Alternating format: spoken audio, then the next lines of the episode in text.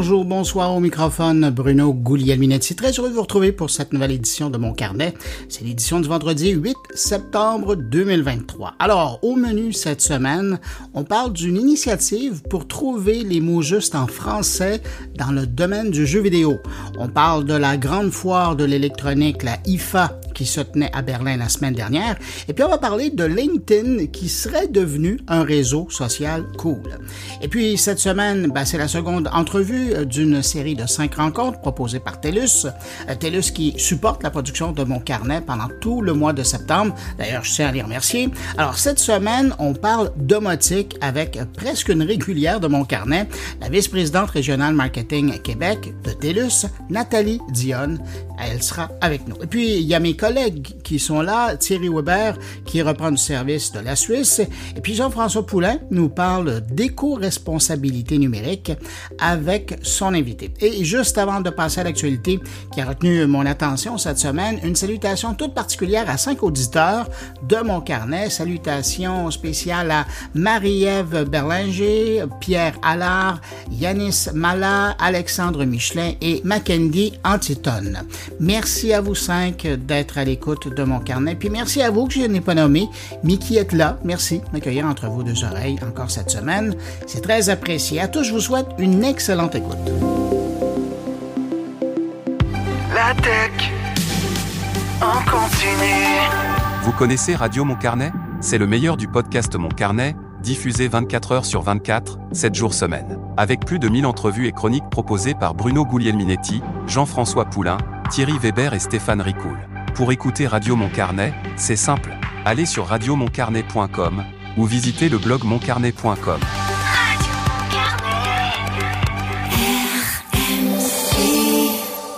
De retour au podcast Mon Carnet, en compagnie de Bruno Guglielminetti. La Fondation Mozilla a publié une étude plutôt alarmante sur la vie privée et les voitures connectées. Et elle a classé 25 constructeurs automobiles populaires dans l'ordre de risque par rapport à la vie privée. Et j'avoue que je pense qu'il n'y a pas grand monde qui voulait être sur ce palmarès-là. Selon l'étude, la grande majorité d'entre eux enfreignent les règles fondamentales de la confidentialité. Nissan le fabricant de voitures japonais, est étiqueté comme le pire constructeur en matière de respect de la vie privée. L'étude révèle aussi que 84% des marques pourraient partager les données des utilisateurs avec des tiers et 76% pourraient les vendre. Pour souligner le 25e anniversaire de Google, ben, le gouvernement américain commence mardi prochain, le 12 septembre, son procès antitrust contre Google. Il s'agit de déterminer si Google a illégalement abusé de son pouvoir dans la recherche en ligne pour étouffer la concurrence. La justice américaine affirme que Google a payé des entreprises comme Apple pour faire de son moteur de recherche le choix par défaut sur leur appareil. Google, qui détient environ 90% du marché des moteurs de recherche, aux États-Unis se défend en affirmant que les utilisateurs peuvent facilement changer de moteur de recherche. Le verdict pourrait avoir des répercussions évidemment majeures sur l'industrie technologique. La start-up américaine Delphi a levé 2,7 millions de dollars pour son service de clonage numérique basé sur l'intelligence artificielle. Je vous en parle parce que c'est plutôt impressionnant comme service. Euh, le service de Delphi permet, en téléchargeant aussi peu que quatre documents contenant vos communications, de créer un robot conversationnel qui mimera votre personnalité et votre façon de parler. Oui, votre façon de parler aussi parce que l'intelligence artificielle peut également reproduire votre voix.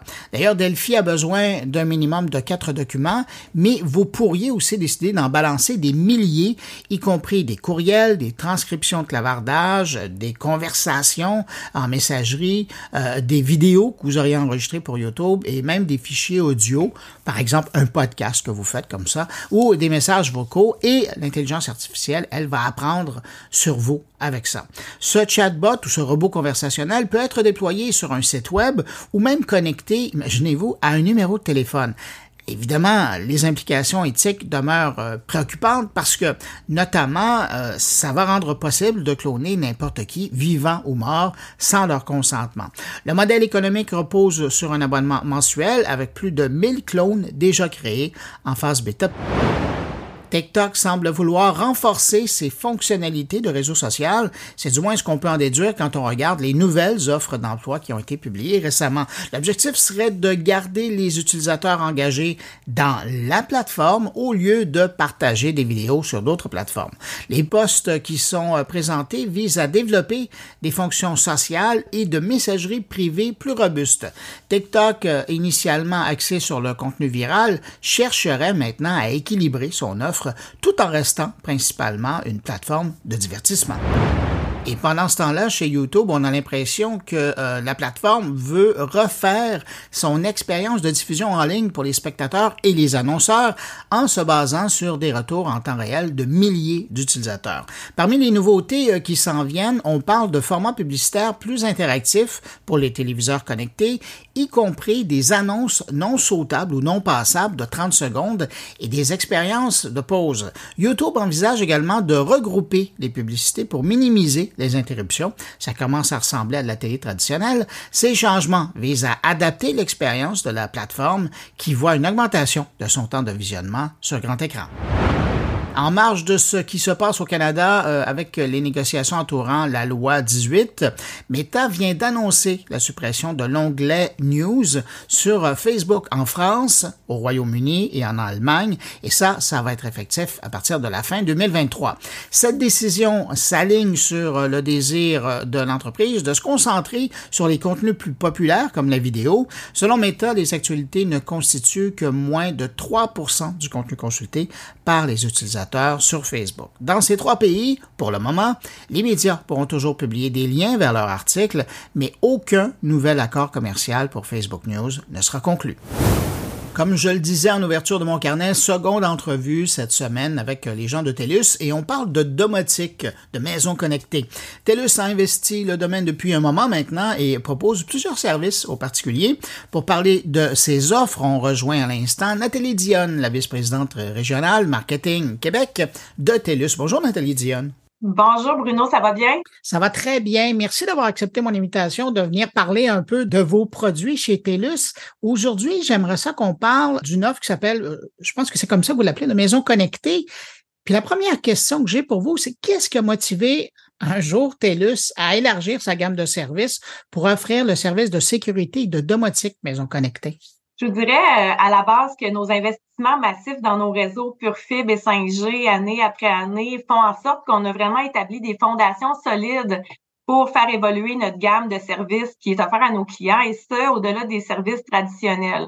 Donc, comme vous avez pu le constater, euh, au cours des dernières années, on est passé d'une entreprise de télécommunications régionale à vraiment une entreprise technologie mondiale avec des divisions euh, et services en santé, en agriculture, en sécurité, en technologie de l'environnement. Et notre mission, c'est vraiment de, constamment euh, faire évoluer euh, les, les, produits et services pour nos clients. Donc, notre mission, c'est guidé par l'évolution des tendances et des besoins de nos communautés. Donc, dans le cas précis de la maison connectée, on avait remarqué une tendance de marché qui était vraiment axée sur l'ajout d'appareils euh, de domotique, donc par exemple des prises intelligentes, des caméras vidéo, pour permettre davantage de confort à la maison. Et la tendance se maintient avec une forte croissance de la demande pour les appareils intelligents de contrôle, de connectivité et de gestion de l'énergie du confort qui est anticipée dans les prochaines années. Cette croissance-là, c'est vraiment exponentiel. C'est évidemment une opportunité incroyable pour nous. Et nous, ben, on se fait, comme vous pouvez le voir, un devoir de constamment innover pour faire euh, évoluer nos offres à notre précieuse clientèle, puis donner des options qui ont l'objectif de simplifier euh, leur quotidien. Mais là, vous avez mentionné quelques éléments euh, dans, la réponse, mais quels services et fonctionnalités euh, de maison connectée euh, est plus en demande? Je dirais que les personnes qui choisissent des technologies de domotique et de sécurité à la maison sont à la recherche de confort, d'une meilleure qualité de vie aussi et de sécurité. Donc, la fonction numéro un de nos services de sécurité, c'est la protection des biens et de ses proches également. Et d'ailleurs, le forfait contrôle plus vidéo que vous avez peut-être vu sur notre site web, c'est notre forfait le plus populaire. Et ça, c'est vraiment aligné avec le fait que beaucoup de gens utilisent euh, la maison connectée pour se sentir en sécurité chez soi, avoir la paix d'esprit, mais aussi simplifier leur quotidien. Personnellement, j'utilise le service, comme vous pouvez euh, vous en douter. Alors, j'adore euh, toutes les, fonctionnalités de la maison connectée, la sonnette intelligente, la caméra extérieure, la serrure de porte intelligente. Ce sont que quelques exemples, mais ça me donne la paix d'esprit. Et je vous dirais également que la domotique aussi est un élément qui vraiment me procure un confort à la maison. Le fait d'avoir plusieurs fonctionnalités rassemblées dans une même application mobile, ça ajoute un volet de simplicité qui est très apprécié également par nos clients. Je vous dirais que les gens ajoutent beaucoup de domotique pour améliorer leur confort à la maison. Par exemple, pour euh, contrôler, entre autres, facilement la température, l'éclairage. C'est pourquoi le Amazon Echo Show, c'est euh, très populaire pour contrôler la maison intelligente, pour euh, également contrôler les prises intelligentes, l'éclairage, etc. Donc, on peut vraiment fixer un horaire pour un éclairage qui est contrôlé, qui augmente ou baisse à certains moments de la journée pour créer une ambiance parfaite à la maison. Alors, comme vous pouvez le voir, il y a vraiment euh, des forfaits pour tous les types de besoins. Puis c'est pour ça aussi qu'on a développé sur notre site web un questionnaire qui permet vraiment aux clients de pouvoir euh, identifier quel est le meilleur forfait qui est adapté à leurs besoins euh, de leur maisonnée. Quand on parle d'une maison connectée, là, est-ce qu'on se retrouve avec seulement genre une personne qui est en charge de toute la maison? Ou est-ce que c'est genre sur son téléphone? Ou est-ce que ça accompagne vraiment toute la famille et tous les membres de la famille peuvent arriver à personnaliser leur expérience? Absolument. Je vais vous donner un exemple concret. C'est très, très facile à utiliser à la maison. On est cinq, donc mon mari et mes trois enfants. Et on l'utilise euh, chacun à notre façon. Donc, euh, évidemment, chaque maisonnée est, différente. Dans mon cas, j'ai des enfants, mais on a plusieurs euh, cas de figure qu'on voit à travers les habitudes de consommation au Québec. Mais c'est vraiment là l'importance d'aller choisir un forfait qui est adapté à ses besoins. Donc, par exemple, si vous avez des jeunes enfants, les détecteurs d'ouverture de porte euh, qui vous envoient une alerte pour euh, avertir si l'accès à l'armoire de médicaments ou encore des produits ménagers est compromis, ben ça, ça peut être très, très utile et très rassurant. Dans mon cas, ben mes enfants sont un petit peu plus vieux, j'ai des adolescents, alors euh, j'utilise la maison connectée pour voir, entre autres, à quel moment ils arrivent à la maison après l'école, après leurs entraînements. Puis, ils peuvent également utiliser le code familial pour, pour se connecter via leur téléphone intelligent mais je peux aussi barrer la porte à distance. Parfois, ils ont des petits oublis de leur côté. Donc, euh, ça peut être très, très utile. Autre élément également, donc moi j'ai des chiens à la maison, ça me rassure de pouvoir également garder un œil sur eux quand je suis euh, à l'extérieur euh, de la maison. Donc ça, ça aussi c'est une fonctionnalité qui est très très appréciée par nos clients. Je vous dirais qu'un autre élément aussi, puis ça aussi c'est très très simple, c'est qu'on peut configurer des alertes en cas de changement inhabituel, des dégâts d'eau, les incendies, euh, par exemple, entrée par effraction, ouverture de porte ou de fenêtre. Donc, si vous êtes à l'extérieur de la ville, c'est très, très rassurant. Dans mon cas, je suis souvent en déplacement, donc euh, ça aussi, euh, ça me rassure de ce côté-là. Puis une de mes fonctions préférées, outre toutes celles que j'ai mentionnées, ben, c'est l'automatisation de lumière, d'électroménager, de chauffage. Donc, je peux configurer ça simplement sur mon application pour pouvoir contrôler à distance. Évidemment, la surveillance en tout temps, ça procure une tranquillité d'esprit qui est inégalée inestimable. Donc, c'est très, très, très, très important. Sinon, mais je pourrais vous dire que on peut vraiment personnaliser les notifications euh, qu'on reçoit. Donc, euh, tout dépendant de ce qu'on préfère. Par exemple, on voit que la caméra détecte quelqu'un qui marche dans votre entrée. Euh, vous pouvez recevoir vraiment des notifications à ce niveau-là. Même chose pour la cour arrière. Donc, vraiment très, très simple, mais très efficace aussi et personnalisé aux besoins de chacun. Mais vous me rassurez, ça veut dire que vos enfants, quand ils reviennent de l'entraînement ou de l'école, ils peuvent quand même allumer les lumières, c'est pas vous qui les contrôlez. Effectivement, c'est très, très simple en plus. Bon, évidemment, je présume que vous faites des recherches euh, auprès euh, des gens qui utilisent les services de maisons connectées. Qu'est-ce qui en ressort? C'est quoi les tendances particulières des dernières années? On a euh, justement mené un sondage à ce sujet-là parce qu'on est constamment en communication avec notre clientèle pour bien comprendre quelles sont les tendances, quels sont leurs besoins. Donc, il y a quelques mois, ce qu'on a euh, eu comme information à ce niveau-là, c'est quelles sont les principales raisons euh, pour l'utilisation de la maison connectée. Principale raison, se protéger, protéger ses proches, ça fait partie des éléments là, euh, qui sont ressortis à 58% des cas. Mais on a également des répondants qui ont émis aussi la volonté ou le désir d'avoir des alertes en temps réel. Donc ça, c'est vraiment une fonctionnalité qui est très, très prisée en déplacement ou autre. Donc, très important.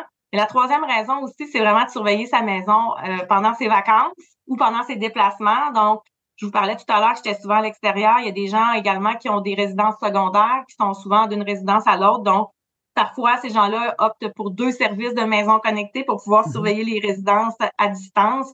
Même chose pour les gens qui fuient l'hiver. Euh, euh, du Québec, s'en aller à l'extérieur. Donc, eux aussi optent pour ce forfait-là qui leur permet d'avoir une tranquillité d'esprit et euh, également de pouvoir surveiller leur résidence pendant qu'ils sont euh, au chaud. Donc, vraiment, on voit que ce sont tous des raisons qui sont vraiment variées, encore une fois, adaptées. C'est sûr qu'également, surveiller les surveiller les, les allées et venues, c'est un élément, mais aussi tout le confort qu'amène la domotique. Ce sont des éléments qui sont également ressortis. Sinon, on a également mené euh, d'autres études qui nous ont permis de voir quels sont les déclencheurs euh, pour pouvoir utiliser le service de maison connectée et s'abonner. On a évidemment le fait d'emménager dans une nouvelle propriété, le fait aussi d'avoir voyagé ou de planifier des déplacements, d'avoir une résidence secondaire. Donc, j'en ai nommé quelques-unes euh, précédemment, mais ce sont vraiment des déclencheurs qui font en sorte que les gens optent pour ce service-là en plus de pouvoir se simplifier le quotidien avec toutes les fonctionnalités de domotique qu'on a là, de disponibles dans nos forfaits. Euh, tout à l'heure, euh, quand vous parliez de TELUS, vous parliez d'une entreprise régionale, mais TELUS, aujourd'hui, c'est la grandeur du pays, là, on s'entend. Est-ce que les, les utilisations en, en, matière de sécurité domotique de votre service, la Maison Connectée, parce que c'est offert à travers le pays, est-ce que c'est utilisé de la même façon par les clients québécois que vos clients ailleurs à travers le pays? Je pense en Colombie-Britannique ou en Alberta ou en Ontario. Une excellente question. Je vous dirais même que quand on regarde le portrait au sein du Québec, les besoins sont différents même au sein de la province. Donc, ah certains euh, se retournent vers nous pour la paix d'esprit, euh, avoir vraiment une sécurité 24/7, d'autres simplicité de l'application de la maison connectée, d'autres pour pouvoir vraiment gérer leur résidence euh, à distance. Donc, on voit que c'est vraiment différent même au sein de la province. Je vais vous donner un exemple concret. On a également euh, fait une, adaptation de notre offre de service vraiment pour le climat euh, canadien. Donc, on a introduit une nouvelle caméra sonnette qui est adaptée à nos conditions climatiques. Donc, la caméra peut aller jusqu'à moins 50. Donc, je vous dirais que ça aussi, c'est des éléments qu'on qu'on constamment euh, regarde pour pouvoir faire évoluer notre offre pour l'adapter au climat canadien, aux besoins des gens à l'échelle canadienne, mais aussi au profil des clients ici dans la province de Québec. Si je vous demandais de regarder vos plans pour le futur euh, au niveau de l'amélioration des services dans le domaine de la sécurité puis de la domotique, ça peut ressembler à quoi? Je sais qu'il y a des secrets que vous n'allez pas me dire, là, mais ce que vous pouvez me dire, ça peut ressembler à quoi? Bien, comme vous avez pu le voir, puis je vous disais, je vous parlais de nos investissements dans nos réseaux qui nous permettent vraiment de constamment évoluer puis de sortir vraiment de l'offre de produits euh, telco traditionnels avec la santé, la maison connectée, etc. Donc, on reste toujours à l'affût des besoins de nos clients, évidemment. Euh, c'est notre priorité numéro un, puis on est constamment à l'écoute de leurs commentaires, de leurs rétroactions. Donc, évidemment, on suit les évolutions de marché. On travaille sur des euh, choses excitantes actuellement. Je ne peux pas vous en dire plus, mais ça me fera plaisir de revenir vous voir pour vous parler de ces belles nouveautés-là dans le futur. J'essayais quand même de vous poser la question. Ah, Madame Diane, je veux revenir sur quelque chose que vous avez dit parce que je, je, présume que ça intéresse les gens. Quels sont les dispositifs de surveillance puis d'alerte en temps réel qui sont proposés euh, dans vos services? Euh, je vous dirais qu'en termes de sécurité, euh, nos clients reçoivent une alerte sur leur appareil mobile dès qu'il y a des capteurs qui déclenchent quelque chose d'inhabituel. Encore une fois, c'est vraiment euh, programmé en fonction de vos besoins. Donc, je vais vous donner quelques, quelques exemples. Fuite d'eau, détecteur de mouvement, capteur de porte et fenêtre, monoxyde de carbone, ce sont des éléments qui sont qui sont des, des, qui peuvent vous envoyer des alertes.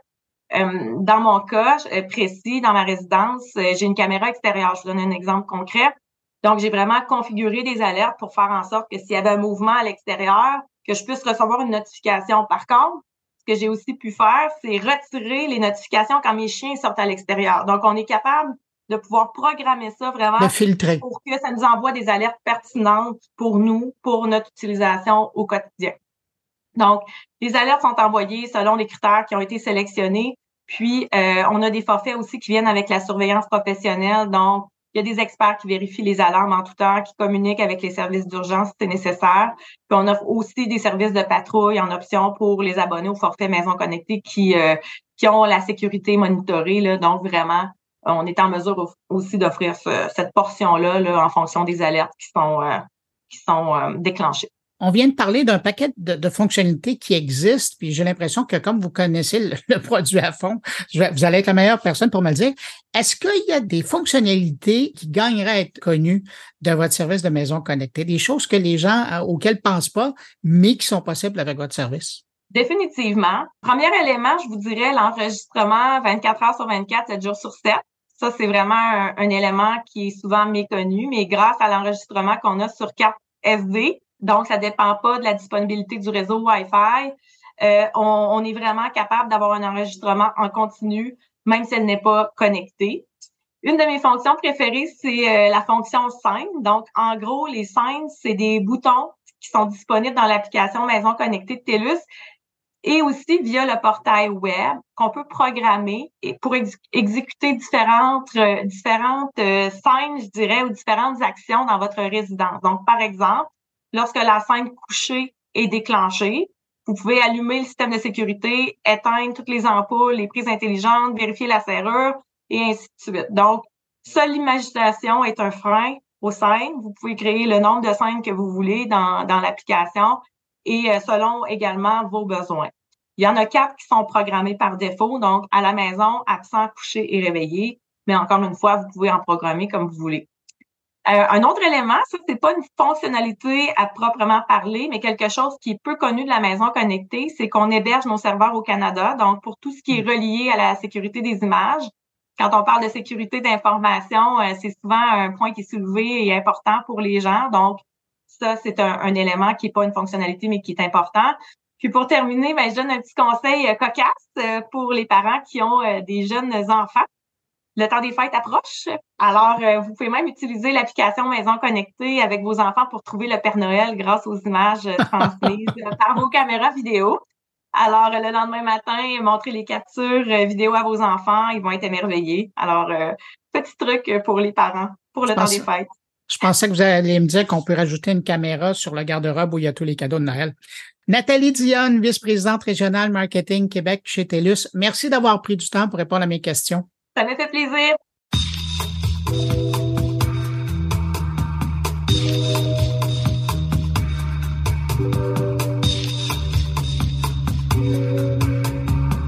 Je voulais absolument souligner une initiative que je trouve fort louable dans le domaine de la langue française et du jeu vidéo.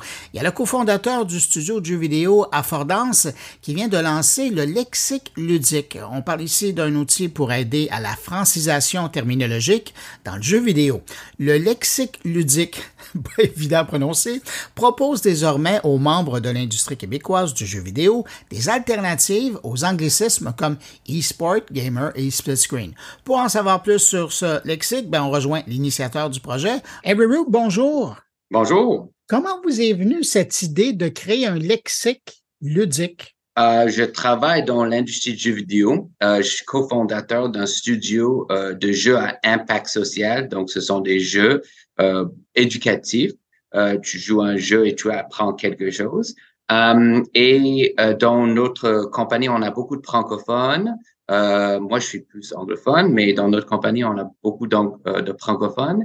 Et on a vu qu'il y avait beaucoup de, d'anglicisme qu'on utilisait tous les jours. Et on s'est dit peut-être qu'on pourrait faire un projet pour promouvoir la terminologie du jeu vidéo en français.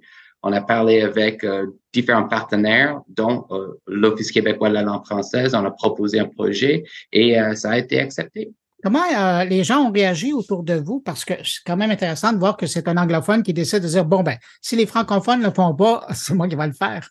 je pense que je suis une bonne personne pour le faire parce que j'ai choisi d'apprendre le français tard dans la vie à, à partir de 20 ans. Euh, et euh, je pense que les gens aiment bien que je fasse la promotion du français tandis que quelqu'un de francophone parce qu'ils voient ça plus comme euh, peut-être une, imposition de l'apprendre. Donc quand ça vient d'un anglophone, c'est c'est moins le fun et, ils aiment ça. Euh, ceci dit, c'est tout de même un défi de, de de, de, sensibiliser les gens que ce lexique ludique, ça existe, la terminologie du jeu vidéo en français, ça existe, et après de changer euh, les habitudes. Mais euh, ils aiment bien euh, entendre mon accent et rire de, des, des, expressions que j'utilise, des expressions québécoises que j'utilise. Alors concrètement, lexique ludique, pratico-pratique, qu'est-ce que c'est? Comment ça fonctionne? Est-ce que ça fonctionne en solo ou est-ce que c'est embarqué dans quelque chose? Oui, donc c'est euh, c'est toute la terminologie du jeu vidéo en français euh, sur un site web. Le site web est interactif, vous pouvez euh, chercher des mots, vous pouvez cliquer sur en savoir plus. on a des termes à privilégier en français, des termes à éviter. Euh, il y a aussi une partie collaborative, donc les gens de l'industrie qui disent oh j'aime pas euh, ce terme-là, euh, ils peuvent soumettre des termes et avec notre terminologue on peut les réviser et les ajouter. Ou sinon il y a des places pour mettre des pouces en l'air et les pouces vers le bas pour indiquer qu'un terme est, est, apprécié ou pas. Et avec ça, on peut également aller réviser ces termes-là avec un terminologue. Donc, globalement, l'idée, c'était de créer quelque chose d'interactif, engageant, mais aussi collaboratif, que, que la communauté peut aider à, à bâtir. Et euh, avec ça, on a eu un, peu de succès et c'est vraiment un projet super fun. Est-ce que ça a été difficile de choisir les premiers mots et expressions? En fait, non. En 2012, je pense, ils ont créé le, le premier lexique ludique dans ce projet-là, on fait une mise à jour, comme vous pouvez imaginer, le jeu vidéo change beaucoup euh, tout le temps. Donc, on fait une mise à jour avec plus de termes, avec une révision euh, de certains termes qui ont été utilisés par le passé. On a, par exemple, féminisé euh, tous les termes joueurs, joueuses pour que ça soit plus inclusif pour notre communauté qui est très, très diversifiée et mm. intéressée par cette idée d'inclusion. et donc, on fait une mise à jour dans ce projet-là. Euh, et on travaille encore une fois avec un terminologue certifié euh, par euh, l'Ordre des terminologues du Québec. Euh, pour moi, c'est un projet super fun parce que j'apprends beaucoup de choses, non seulement sur la terminologie, mais aussi le processus de créer une, une mise à jour avec une terminologie ici au Québec. Ça a été quoi, parce que là, il est, il est, disponible depuis un moment, ça a été quoi l'accueil des gens de l'industrie par rapport au lexique? je pense que c'est quand même une, une, industrie très francophone au Québec. Je comprends que c'est une industrie mondiale, donc c'est plus anglophone, mais ici au Québec, c'est très francophone. Par exemple, dans notre compagnie, on est à peu près 25, presque tout le monde est francophone. Donc, je pense qu'il y a beaucoup de personnes qui aimeraient bien avoir l'option d'utiliser le terme français ou le terme en anglais, euh, mais on travaille également avec la Guilde du jeu euh, vidéo du Québec, qui regroupe plus de 300 euh, studios ici au Québec 15 000 employés. Euh, et eux, euh, ils nous aident à non seulement mener le projet parce qu'ils sont quand même porteurs du projet, mais également ils aident avec tout ce qui est campagne sur les réseaux sociaux, sensibilisation, parce que pour eux c'est un enjeu aussi. On, veut, on veut au Québec, on veut parler en français, on veut promouvoir le français. Donc, ce sont vraiment des partenaires géniaux et on est super chanceux de travailler avec eux sur ce projet-là. Alors ça, c'est pour la Guilde du jeu vidéo du Québec. Vous avez mentionné l'Office québécois de la langue française tout à l'heure. Qu'est-ce qu'ils font, eux, dans votre projet? Comment ils participent? En fait, c'est euh, ils, donnent une contribution financière. Il y a un programme qui s'appelle Le français au cœur de nos ambitions. Euh, c'est un projet pour financer des projets euh, communautaire pour aider euh, dans tout ce qui est sensibilisation et l'utilisation du français. Donc, ils avaient un programme, euh, on a appliqué, on, a quand même discuté avec eux. Euh, après ça, ils, ils, financent le projet en partie, on finance une partie aussi, euh, nous et aussi la guilde, parce qu'on est super impliqués dans le projet. mais après ça, ils sont là, pas vraiment pour surveiller le projet, ils sont là pour nous soutenir moralement hein, si on a des problèmes, mais c'est notre projet et c'est vraiment un partenaire financier, mais c'est vraiment un super partenaire dans le projet. On a, on a tous un peu les mêmes objectifs et travailler avec eux, c'est un réel plaisir. Evelyn, est-ce que je me trompe ou on peut ajouter un module sur Chrome et sur Safari qui fait un lien avec le site web? Exactement. Ça s'appelle un plugiciel. En anglais, c'est un extension, mais on utilise le terme en français parce qu'on parle en français ici au Québec. Vous donnez un euh, exemple? exact. Donc, le plugiciel, c'est dans votre navigateur Safari ou Chrome.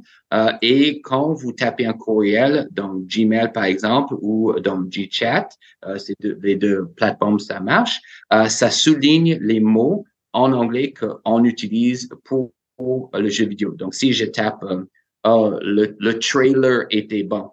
Euh, je peux, ça va souligner en bleu. Après, je peux cliquer dessus et ça va non seulement me suggérer des termes en français, mais ça va me donner une définition euh, du terme en français et également un lien où je peux aller voir ça dans le lexique ludique. Donc, c'est un peu comme Antidote, mais beaucoup plus petit et beaucoup plus concentré, mais c'est super convivial, ça marche bien. Et donc, euh, c'est une autre, un autre volet du projet. Donc, c'est non seulement le site web, mais on a aussi ce logiciel. Je trouve ça intéressant parce que vous avez utilisé l'exemple trailer. Trailer, c'est bon aussi pour, dans d'autres domaines. Hein. Euh, quand on parle d'un film, on parle d'une bande-annonce. Euh, Est-ce que vous avez l'intention d'inclure d'autres mots de d'autres domaines en vous associant avec peut-être d'autres joies?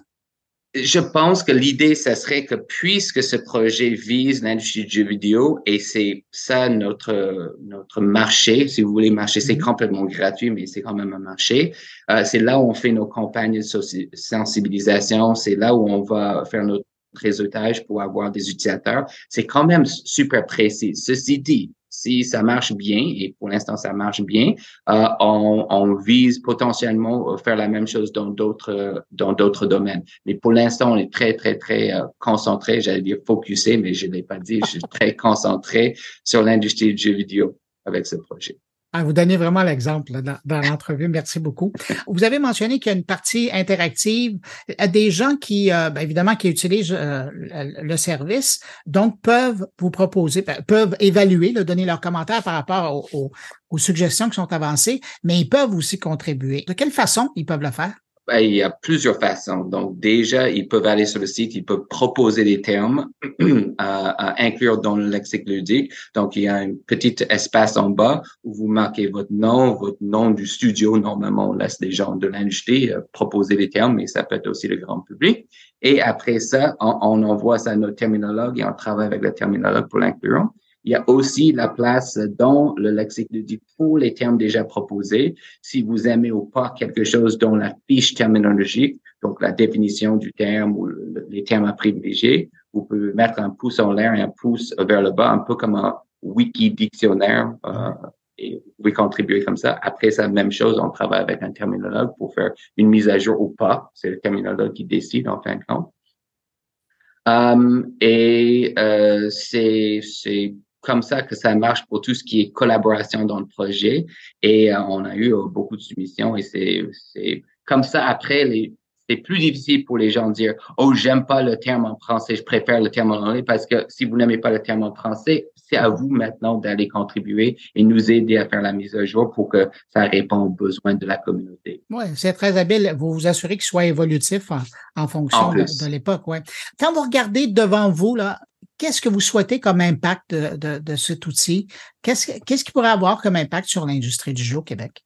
Mais moi, je regarde ça peut-être très spécifiquement dans mon euh, dans, dans notre studio, euh, 25 personnes, quand euh, notre euh, nos employés peuvent travailler en français, euh, ils travaillent, moi je dirais, ils sont plus créatifs et plus efficaces. Faire un jeu, c'est très très très compliqué et avoir des malentendus, ça a un impact sur le jeu. Si je dis quelque chose et le programmeur il comprend quelque chose d'autre, mais après dans quelques semaines on va se rendre compte et après il faut régler ça. Donc ça c'est l'efficacité mais aussi tout ce qui est créativité. Quand nos, nos concepteurs, j'allais dire designer, mais quand je pense que designer c'est accepté, mais quand nos concepteurs travaillent sur quelque chose ou nos artistes travaillent quelque chose, et s'ils parlent dans leur langue euh, première, c'est sûr que ça les aide. Pour moi, c'est pas fatigant, mais c'est plus fatigant pour moi. Je, je, ça exige plus d'un effort pour l'anglophone de parler en français toute la journée, mais pour mon équipe, c'est quand même important. Donc, quand je vois euh, l'impact que ça peut avoir sur mon équipe, je me dis, je j'offre, nous offrons cette possibilité à tous les autres studios euh, du Québec. Et l'idée avec la guilde, c'est que euh, on veut que les, les studios de ici au Québec c'est pas juste pour la promotion du français, c'est aussi, on pense que c'est une, une, possibilité d'avoir un avantage professionnel et d'affaires pour les, studios de jeux vidéo ici au mm. Québec. Euh, la francophonie, c'est grand. Là, évidemment, euh, votre premier marché, on revient sur l'expression marché, là, c'est le Québec, mais euh, est-ce que vous pensez pousser le produit du côté de la France, la Belgique, la Suisse? Exactement. On est, Oh, non, on est assez en avance par rapport au, à la terminologie du jeu vidéo ici au Québec. L'Académie française se penche maintenant sur potentiellement un travail sur la même chose. On, on va les contacter, on, a un petit peu les contactés par le passé et on a eu un petit retour, mais euh, pour nous, on est très en avance. Ceci dit, c'est sûr que euh, on veut bien euh, travailler avec les autres membres de la francophonie. Moi, c'est pas juste le Québec qui m'intéresse. Quand je parle français, j'adore tous les accents de toutes les places au monde. Donc, euh, nous, on aimerait bien travailler avec euh, le, le, reste de la francophonie. On vient de sortir notre logiciel qui, qui a pris beaucoup de temps à produire. Um, donc, pour nous, c'est sûr que maintenant, on a plus d'énergie pour aller euh, parler avec d'autres marchés. Donc, euh, on a ça dans nos, nos objectifs futurs. Avery, je rappelle que vous êtes cofondateur euh, d'Affordance Studio et euh, initiateur oui. du projet Lexique Ludique. Qu'est-ce qu'on vous souhaite pour euh, l'avenir? Euh, ben, moi, je, je, tout va bien dans mon coin. Je suis super content de pouvoir participer à ce projet-là. Je suis quelqu'un qui aime euh, contribuer. Et quand l'Office québécois de la langue française a mis ce programme euh, sur la table, j'ai sauté tout de suite sur euh, l'occasion et travailler avec la Guilde du jeu vidéo du Québec. Il faut dire que c'est plus qu'un plaisir. On a, on a les mêmes objectifs, contribuer, aider. Euh, c'est sûr que c'est une compagnie et on veut que cette compagnie gagne de l'argent pour nous à Fordance et même pour la Guilde. C'est un organisme. Mais avant tout, on est là pour un peu changer euh, les choses et, et, faire évoluer les choses. Et le français, pour moi, c'est quand même un objectif euh, euh, comme beaucoup d'autres objectifs que j'ai dans ma vie professionnelle. Donc, je suis juste très chanceux de pouvoir travailler sur ce projet avec les autres partenaires que j'aime beaucoup. En tout cas, merci de faire la promotion de la langue française dans l'industrie. C'est bien apprécié. Merci. Mais merci beaucoup pour cette occasion d'en parler.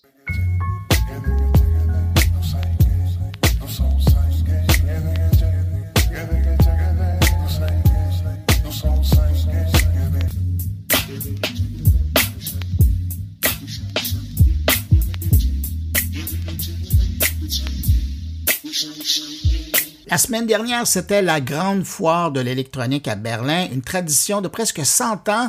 Ils ont commencé en 1924 à présenter aux gens ce à quoi le futur ressemblerait. Et mes invités, euh, ben, ils étaient encore là cette année. D'ailleurs, la dernière édition de leur podcast Innovation et Prospective Talk porte sur le sujet. Et je les ai invités à venir nous rejoindre pour nous parler de cette édition 2023 de l'IFA. Bonjour Mathieu Deboeuf, Rouchon et Lionel Tardy. Bonjour Bruno. Bonjour. Messieurs, je vous lance la question. Est-ce que c'était une bonne édition, cette, cette édition du IFA de Berlin de 2023? en tout cas, me concernant, oui. En même temps, aller à Berlin, c'est toujours un plaisir, euh, mais c'est un vrai festival. Et je crois qu'en fait, c'est ça qu'il faut retenir de, de l'IFA. C'est un festival autour euh, de l'innovation avec plein de concepts euh, et il faut le considérer comme tel. C'est une diversité de, de projets qui sont montrés à des niveaux de maturité qui sont quand même assez élevés et pré-industrialisés et donc, on voit vraiment qu'on est sur un festival familial et professionnel, parce qu'il y a des deux, même s'il y a des journées plutôt dédiées pro. Euh, globalement, on célèbre l'innovation, un peu comme nous au Vivatech, hein, en France, on célèbre l'innovation avec notre salon, bah, c'est l'IFA de Berlin. Mais c'est pas le, le, le, salon euh, le plus euh, le plus récent. Hein. C'est un c'est un. Ah oui, c'est vieux. Ouais. Je vous entendais dire que ça date de 1924. Euh, Lionel, est-ce que tu as la même perception de l'événement? Je ne dirais pas qu'on célèbre l'innovation, je, dirais qu'on célèbre la diffusion ou la l'infusion de l'innovation de façon pragmatique. C'est-à-dire que certes, il y a euh, des présentations, et cette année, c'est vrai que les Chinois nous ont fait des présentations qui pouvaient être surprenantes, voire euh, euh, carrément folles, mais on se dit attention, quand ça arrive à l'IFA de Berlin, ces innovations, même si on les retrouve pas complètement euh, dans un post LinkedIn d'aujourd'hui, je disais, c'est le salon du go-to-market. Donc ça veut dire que cette innovation, quand elle arrive à l'IFA de Berlin, elle a été distillée, elle a été infusée comme un bon thé. Et là, à ce moment-là, peut-être que ce festival, et là je suis d'accord avec Mathieu, c'est vraiment la fête, puisqu'on invite des scolaires, les télés sont sur place. C'est un festival grand public, ça n'a rien à voir avec Vivatech, avec des prix d'entrée qui sont dissuasifs pour tout le monde, sauf pour la journée grand public, où plus personne des acteurs présents, professionnels, sont véritablement intéressés par les, euh, par les clients. Mais là, c'est le rôle des Google et Facebook de faire des expériences pour que les gens s'amusent. Et, finalement, ils n'ont, ils n'ont pas la, vraie, la vraie, le, le vrai sens de Vivatech. On parle même pas du Ou ça, c'est évidemment que des professionnels. Là, l'IFA, c'est une fête. Et là, je suis vraiment d'accord avec Mathieu. Euh, Lionel, tu mentionnais les Chinois. Euh, est-ce que c'est les, j'allais dire les grands gagnants de cette édition aussi? Parce que j'ai l'impression, à vous écouter, ils ont éclipsé euh, les Coréens. Là. Oui, en tout cas, moi, c'est ce que j'ai osé écrire cet après-midi en quelques lignes. J'ai dit que euh, Honor était à l'honneur. Voilà. C'était ou c'était Honor aux Chinois, je crois que j'ai dit, puisque je faisais un jeu de mots avec la marque Honor à Chouenouer, euh, qui nous a présenté quand même le plus petit. Et c'est ce qui est quand même que tout le monde parle, ce que tes ce que tes amis de Tech Co, tout le monde ne parle que de ça. Tu vois, euh, là, on, avait vu il y a déjà quelques années, euh, euh et, toi, tu les as observés, j'imagine, aussi de l'autre côté de l'Atlantique, ces frigos connectés qui ne servent à rien, etc. Et puis, quand on a commencé à avoir des frigos avec des caméras, on s'est dit, bon, bah, celle-là va avoir un peu, un peu froid aux, aux, oreilles de rester dans le frigo, mais on commence à avoir peut-être quelque chose qui soit soit pertinent, mais quand on y ajoute euh, l'IA et le deep learning, eh bien, on se dit qu'on est peut-être dans une trajectoire à l'horizon de quelques années seulement, puisqu'il y a ce pragmatisme de l'intégration, dans la véritable utilisation seamless de l'électronique grand public et de l'électroménager, parce qu'il y a surtout beaucoup d'électroménager aussi, hein, lave-linge, lave-vaisselle, four, etc., etc. Et là, encore une fois, les Chinois, c'est ça qui m'a un peu euh, surpris cette année, c'est que euh, on a découvert le premier téléphone pliant à l'IFA de Berlin sur le stand gigantesque de Samsung, manipulé par une opératrice avec des gants, parce que l'objet était vraiment fragile. Mais aujourd'hui, ceux qui font le buzz, bah, ce sont des Chinois.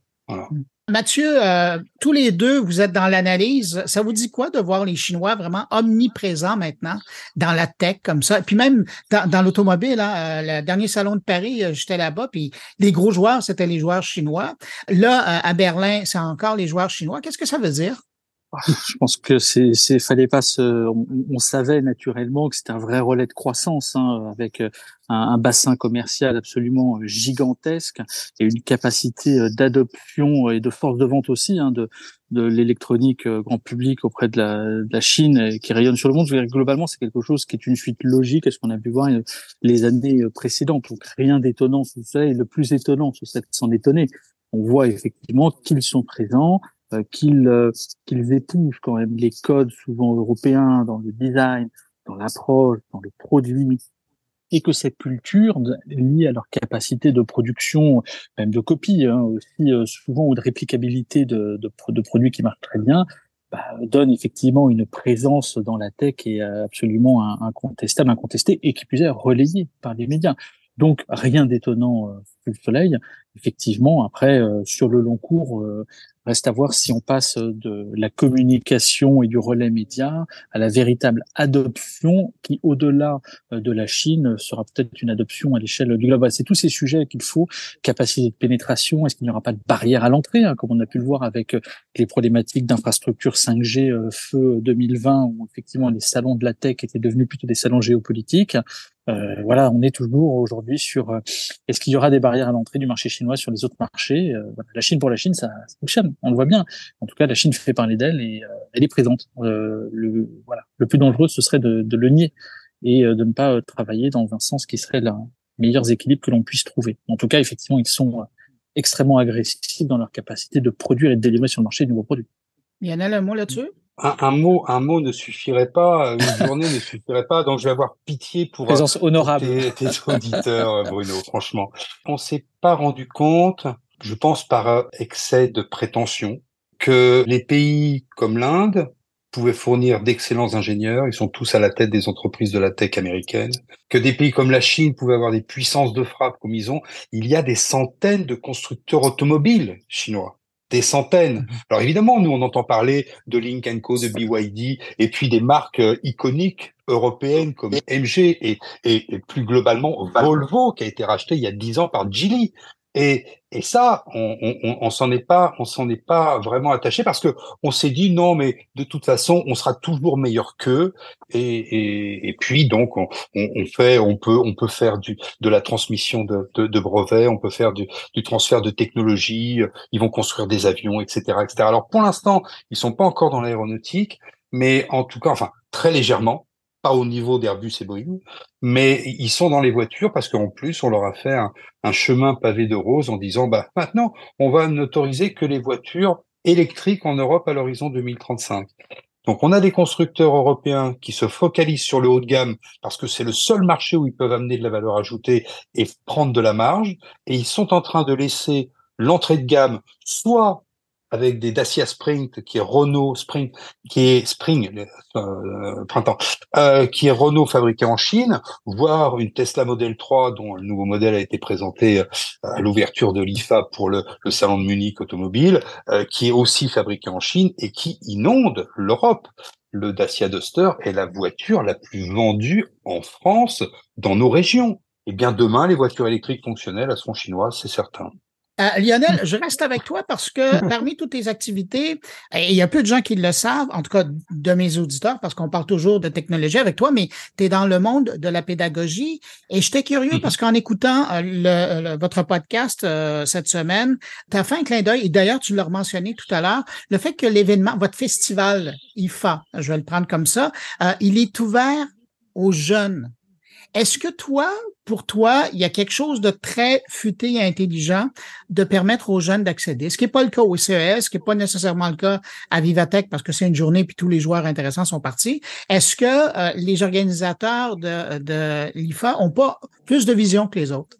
Oui, tout simplement parce que il faut absolument que euh, les adolescents, les jeunes adultes d'aujourd'hui ils sont nés tous avec l'internet, hein, ils sont tous digital natives, et bientôt ils seront tous euh, GPT natives. Donc euh, c'est juste terrible. Il faut comprendre que euh, ils sont dans un monde technologique, et comme le dit très bien ton camarade Jérôme Colombin, c'est cette tech qui aidera malgré tout, qu'on le veuille ou non, à faire changer soit les habitudes, soit trouver des, des, des solutions qui vont permettre au monde de changer, d'évoluer et probablement d'être plus sobre. Mathieu, c'est Lionel qui l'évoquait, mais beaucoup d'électroménagers, ben d'ailleurs, toi, tu en parles dans, votre podcast, beaucoup d'électroménagers plus verts, plus intelligents. C'est pas banal, ça. C'est une bonne raison de faire changer le parc des électroménagers des gens, à défaut de d'avoir des appareils qui sont en train de, mal vieillir. Là, on est, plus intéressé parce que tout ça est plus branché, plus intelligent. Il y, a, il y a deux manières de, de, voir la chose. La première, c'est de se dire qu'effectivement, la logique avait entamé LG avec euh, LG ThinQ, normalement, il y a quelque temps, où ils parlaient de leur intelligence artificielle à l'intérieur et intégrée euh, dans l'électroménager, qui aujourd'hui est totalement passé à l'échelle. Alors, cette technologie travaille à l'optimisation des ressources énergétiques, de l'eau, de l'électricité dans les cycles de lavage, par exemple, etc. Ça, c'est la dimension purement technologique. Aujourd'hui, est-ce qu'elle est nécessaire? La réponse est oui. Euh, je vais paraphraser Jérôme Conan encore une fois pour reprendre ce que disait Lionel.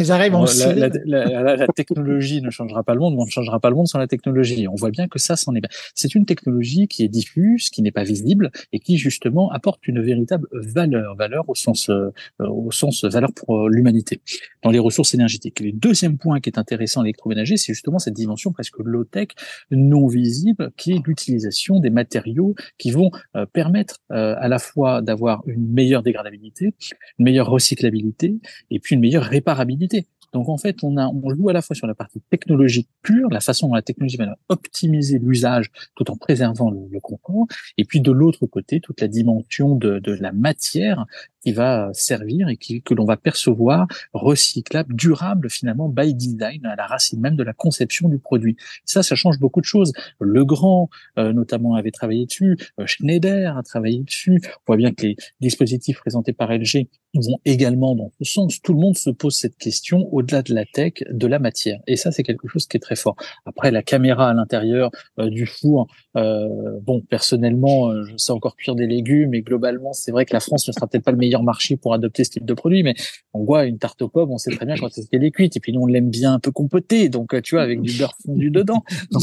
Donc, par défaut, je suis pas forcément enclin. Par contre, la computer vision qui permettrait de tracer euh, par une caméra hyperspectrale, j'en sais rien, à l'intérieur du, des produits pour voir la dégradabilité du yaourt, le fait qu'ils sont encore bons ou pas. Ouais, là, il y aura effectivement des usages qui vont se développer.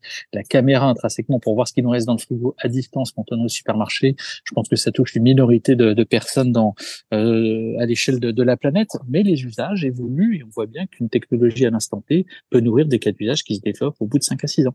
Lionel, est-ce que euh, tu sentais que cette édition-ci euh, de l'IFA, tu avais affaire avec des fabricants qui sont proactifs par rapport à la question de l'économie énergétique?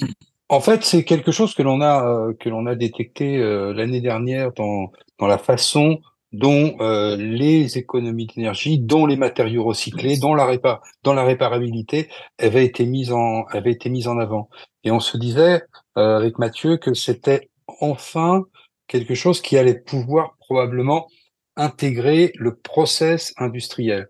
Après, est-ce que en plus de tout ce qui est recyclable, économie d'énergie, nous en France, je ne sais pas ce que vous avez au Canada en termes de, en termes d'outils pour analyser votre consommation électrique, mais en France, depuis quelques années, le réseau de transport électrique RTE a mis chez les particuliers un compteur électrique qui s'appelle le Linky et qui est en fait un compteur connecté qui permet aux fournisseurs d'énergie de pouvoir analyser votre consommation énergétique. Et tous les Français qui sont euh, qui ont leur abonné euh, leur abonnement sur euh, sur le, le, le, on va dire l'énergéticien national qui est EDF, eh bien ils peuvent voir leur consommation répartie en fonction des types d'appareils, l'éclairage, l'informatique, la, la cuisson avec les fours, etc., ou le lavage avec le lave-vaisselle, le lave-linge. Et je peux vous dire que quand les factures d'énergie qui sont en progression et qui normalement devraient continuer à progresser. Il faut pas se faire, faut pas se faire de, d'illusions. Même si certains Français disent non, mais il y a qu'à faut qu'on mette des éoliennes, etc., etc., ou reconstruire des centrales nucléaires. Globalement, je pense que ça va continuer à augmenter. Donc forcément, ça aura un impact sur les prix, mais ça aura un impact aussi sur le quotidien des gens. Et quand un fabricant sur un produit dont le cycle de vie est relativement long, vous changez votre smartphone aujourd'hui à peu près tous les 20, 22 mois, 24 mois, vous ne changez pas votre, votre réfrigérateur ou votre lave-linge tous les 20, 22 mois. Donc ces produits-là sont des produits où on a une certaine réflexion.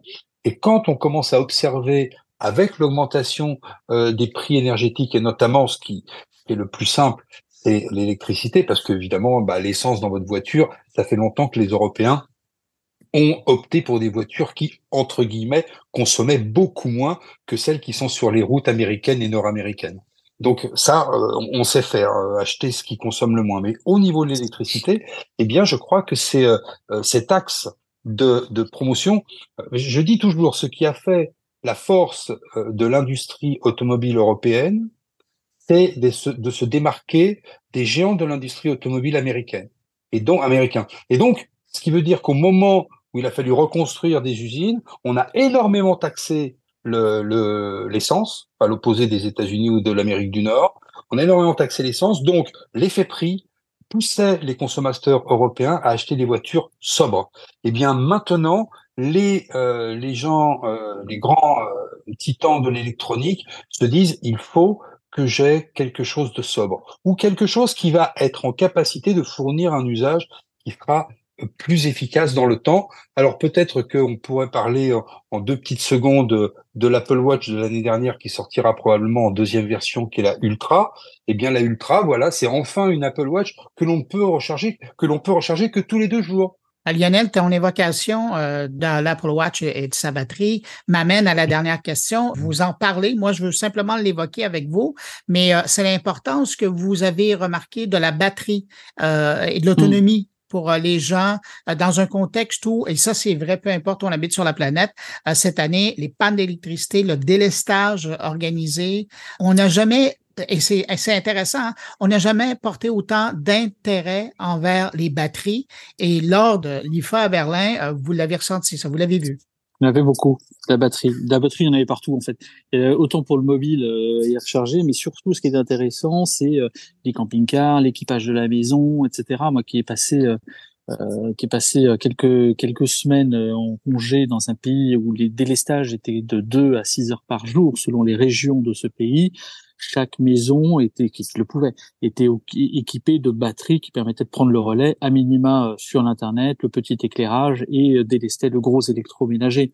Donc on voit que ce sont des sujets de préoccupation majeurs au regard peut-être d'un délestage peut-être permanent à terme et régulier pour optimiser euh, la consommation ou la production et, euh, et s'assurer d'un voilà d'avoir un minimum euh, pour pour maintenir l'équipement de base à domicile. Donc oui, c'était présent. Alors après, est-ce que le solaire peut véritablement recharger une batterie tout, tout, en fait, c'est assez, voilà, je pense que c'est des petites pastilles ou des patchs euh, comme des pansements. Il faut quand même penser les équipements dans, au long cours. Mais oui, il y avait de la batterie, de la batterie de camping-car, de maison.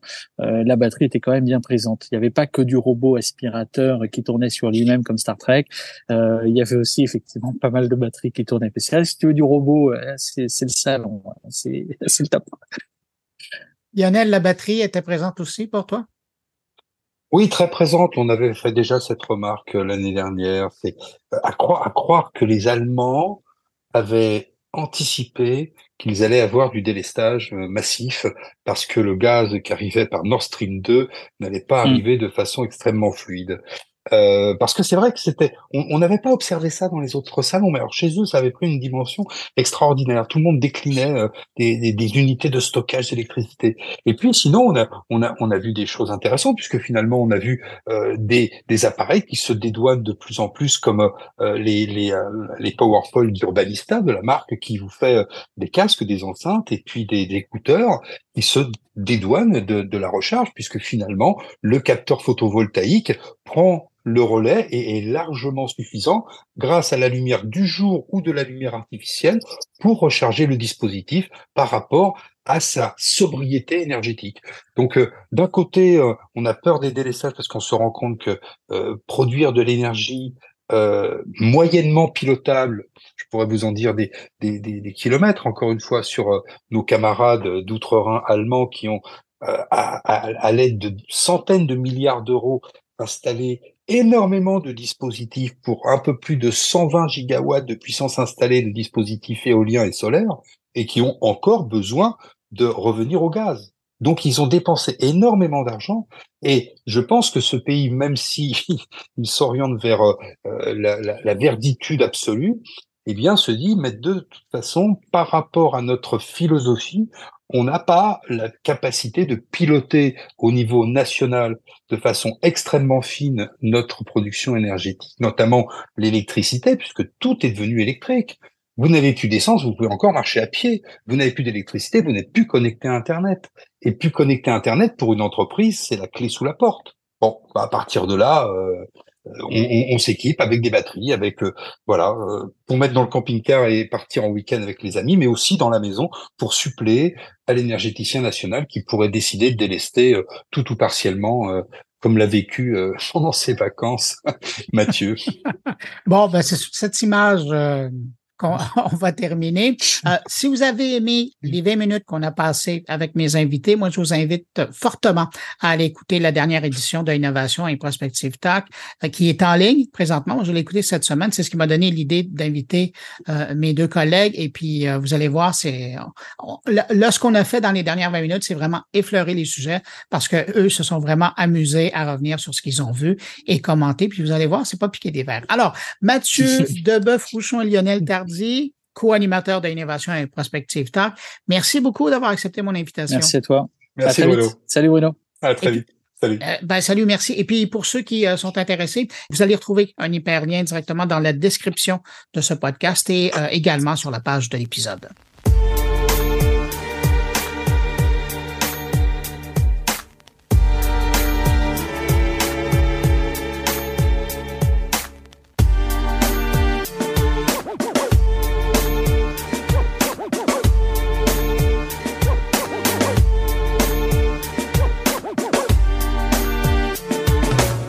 Cette semaine, la journaliste Marie-Julie Gagnon a publié sur LinkedIn une réflexion sur son utilisation et, sa perception du réseau LinkedIn à la suite de la publication d'un article dans la presse intitulé L'année où LinkedIn est devenu cool. Depuis le début de la pandémie, il y a des millions de gens qui se sont tournés vers ce réseau social professionnel qui va bientôt d'ailleurs franchir le cap du milliard d'utilisateurs. Je me suis dit que ça serait intéressant de l'inviter pour euh, poursuivre sa réflexion sur LinkedIn dans mon carnet. Bonjour Marie-Julie Gagnon. Bonjour. Marie-Julie, cette semaine, euh, tu as publié un texte sur euh, l'intérêt d'utiliser un, réseau comme LinkedIn. D'où est hmm. venue cette motivation? Ben, il y a un article qui a été publié dans la presse qui parlait de, la coolitude, du côté cool de LinkedIn. Euh, donc maintenant, LinkedIn serait rendu le réseau social le, plus cool. ça m'a un peu interpellée parce que je remarque vraiment un engouement pour LinkedIn depuis, je dirais, une deux ans, trois ans à peu près, j'ai l'impression qu'il y a vraiment eu un regain d'intérêt pour euh, cet outil-là, ce réseau-là qui était pour moi longtemps un, sous-réseau, je vais le dire comme ça. Euh, j'ai longtemps cherché l'espèce de pertinence euh, de LinkedIn dans le paysage des réseaux sociaux parce que, bon, si on se replonge dans, dans, l'historique un peu à une certaine époque où, où, j'étais chroniqueuse techno, ce qui est plus le cas aujourd'hui, donc je suis peut-être moins les deux pieds dedans, mais je les avais étudiés un peu tous, ces réseaux-là. Puis pour moi, ça me semblait vraiment une place où on garochait notre CV et où euh, finalement on espérait trouver des emplois. Puis comme pigiste, en tout cas, moi, je n'y voyais pas tellement ma place. Euh, je pense qu'effectivement, ça a beaucoup évolué, mais de là à dire que c'est une plateforme cool, c'est vraiment là la question que je me suis demandé. Est-ce que c'est devenu cool par dépit parce que tous les autres réseaux finalement ont perdu euh, des plumes? C'était un peu ça ma question, puis c'est ce qui m'a un peu amené à écrire là-dessus. Puis là aussi, l'impression que, que j'avais ces derniers mois, en me rendant un peu plus souvent sur LinkedIn, justement, pour essayer de comprendre le buzz autour, parce que même si j'écris plus ou je parle plus de réseaux sociaux pour gagner ma vie, ça continue de m'intéresser. Là. Euh, j'avais l'impression vraiment qu'on recherchait un peu ce qu'on recherchait jadis avec les autres réseaux, c'est-à-dire à, vendre quelque chose ou seulement soi-même à travers un storytelling, à travers des, des, des narrations, des, des histoires plus personnelles en tout cas, je ne sais pas si c'est que les, gens ont, un peu la même perception, mais j'ai l'impression qu'il y a beaucoup plus de personnel qu'avant sur LinkedIn. C'est un peu ça, en fait, qui m'a amené à écrire là-dessus. Ouais. Mais, mais, toi, tu le dis, ça fait longtemps que tu es là, mais toi, si aujourd'hui tu es encore sur LinkedIn, c'est pourquoi? C'est une très bonne question. Probablement parce que, euh, ben, comme je disais, ça continue de m'intéresser de suivre l'évolution des réseaux sociaux. Euh, moi, je fais partie de, de, ceux qui ont été assidûment sur Twitter euh, vers 2011, 2012, à, cette belle époque où on avait de vrais beaux échanges. Euh, j'ai sauté à pieds joints dans Facebook au tout début aussi. Euh, même chose pour Instagram. Puis j'en ai étudié plein aussi des réseaux à peu près en simultané qui démarraient. Puis des fois, on comprend pas toujours pourquoi un réseau émerge plus qu'un autre. Mais de voir que LinkedIn dure et semble gagner des adeptes qui en avaient même pas entendu parler il y a 15 ans, 20 ans, quand dans, les débuts où, on se créait des comptes sans trop savoir où ça mènerait. Je trouve ça vraiment intéressant parce que leur perception est vraiment différente aussi euh, de ceux qui l'ont vu bouger. Tu sais, je veux dire, moi, c'était un réseau qui me semblait vraiment chercher longtemps. Là. Mais encore une fois, c'est ma perception. Hein. Je ne détiens pas la vérité absolue, absolument, absolument pas. Et, et de voir ces nouveaux adeptes-là, comment ils l'utilisent. Et souvent, c'est des gens qui sont pas non plus sur les autres réseaux. Et c'est ça que je trouve intéressant. Qu'est-ce que eux euh, ils y trouvent que moi, je vois peut-être pas. C'était un peu pour ça que cette semaine, j'ai senti le besoin de poser la question là, sur LinkedIn, où j'écris quand même assez rarement, faut, faut le dire. Mais c'est peut-être pour ça que ça a attiré l'attention, justement. Euh, tu faisais référence à cet article de la presse euh, où on évoque le fait que c'est peut-être devenu cool par dépit, mais quand on regarde la courbe d'adoption, on voit qu'il y a eu un énorme tsunami dans les trois dernières années parallèlement, il y a eu la pandémie. As-tu l'impression que le manque de réseautage dans le vrai monde a fait que ben, les gens se sont tournés euh, par dépit vers euh, LinkedIn? J'ai du mal à répondre à ça parce que pour ma part, en tout cas, moi, je me, je me tournais beaucoup plus vers des plateformes comme, euh, j'oublie même le nom tellement je l'utilise plus, là. Clubhouse. Clubhouse, merci. Mon Dieu, ça, ça, ça prouve à quel point ça fait longtemps que je suis pas allée. J'avais beaucoup plus besoin de cette proximité humaine-là que de réseauter professionnellement personnellement euh, pendant la pandémie. Donc, peut-être que pour certains qui se questionnaient sur leur, euh, leur parcours professionnel, et souvent, encore une fois, je pense que LinkedIn répond à des besoins de gens qui sont pas des pigistes comme moi, qui sont plutôt à l'affût d'un emploi, qui, qui, qui, ont besoin peut-être plus de ce... Je ne sais pas comment... Peut-être les, les, avis qui sont partagés sur LinkedIn rejoignent plus les employés classiques, je dirais. Quoi que ça tente probablement à changer aussi. Peut-être aussi que c'est pour ça que j'y vais plus, parce que j'ai l'impression qu'ils sont un petit peu plus présents, les, les pigistes et autres euh, non salariés. Mais euh, peut-être qu'effectivement, pendant la pandémie, les gens ont senti le besoin de se de réfléchir à leur carrière et à ce qu'ils voulaient, et LinkedIn est apparu comme une piste intéressante. En même temps, ben, je pense que c'est ça, Clubhouse, je sais pas où ils en sont aujourd'hui, mais moi, personnellement. ça existe toujours. ça existe toujours, mais est-ce que c'est toujours aussi euh, couru? Moi, en tout cas, je ne ressens plus le besoin d'y aller puisque j'ai des rapports euh, à nouveau humains dans la vraie vie. Mais encore une fois, je pense que, encore une fois, les réseaux sociaux, on y trouve ce qu'on y cherche. C'est toujours ça, en fait. Tu rappelles le fait que toi, tu es pégiste. Qu'est-ce que mm-hmm. tu y trouves comme pégiste sur LinkedIn? Qu'est-ce qui fait que tu y reviens là, de plus en plus? Ben, ce que je trouve intéressant, justement, dans les nouveaux adeptes, il y a beaucoup. Euh, en fait, je pense que maintenant, pas mal tout le monde y est. C'est devenu un peu un incontournable, ce qui n'était pas le cas avant. Donc, euh, des gens qui, encore une fois, n'étaient pas forcément sur les autres réseaux, ils sont. Et moi, comme pigiste, ça me donne parfois accès à des experts que je cherche, avec qui je cherche à entrer en contact.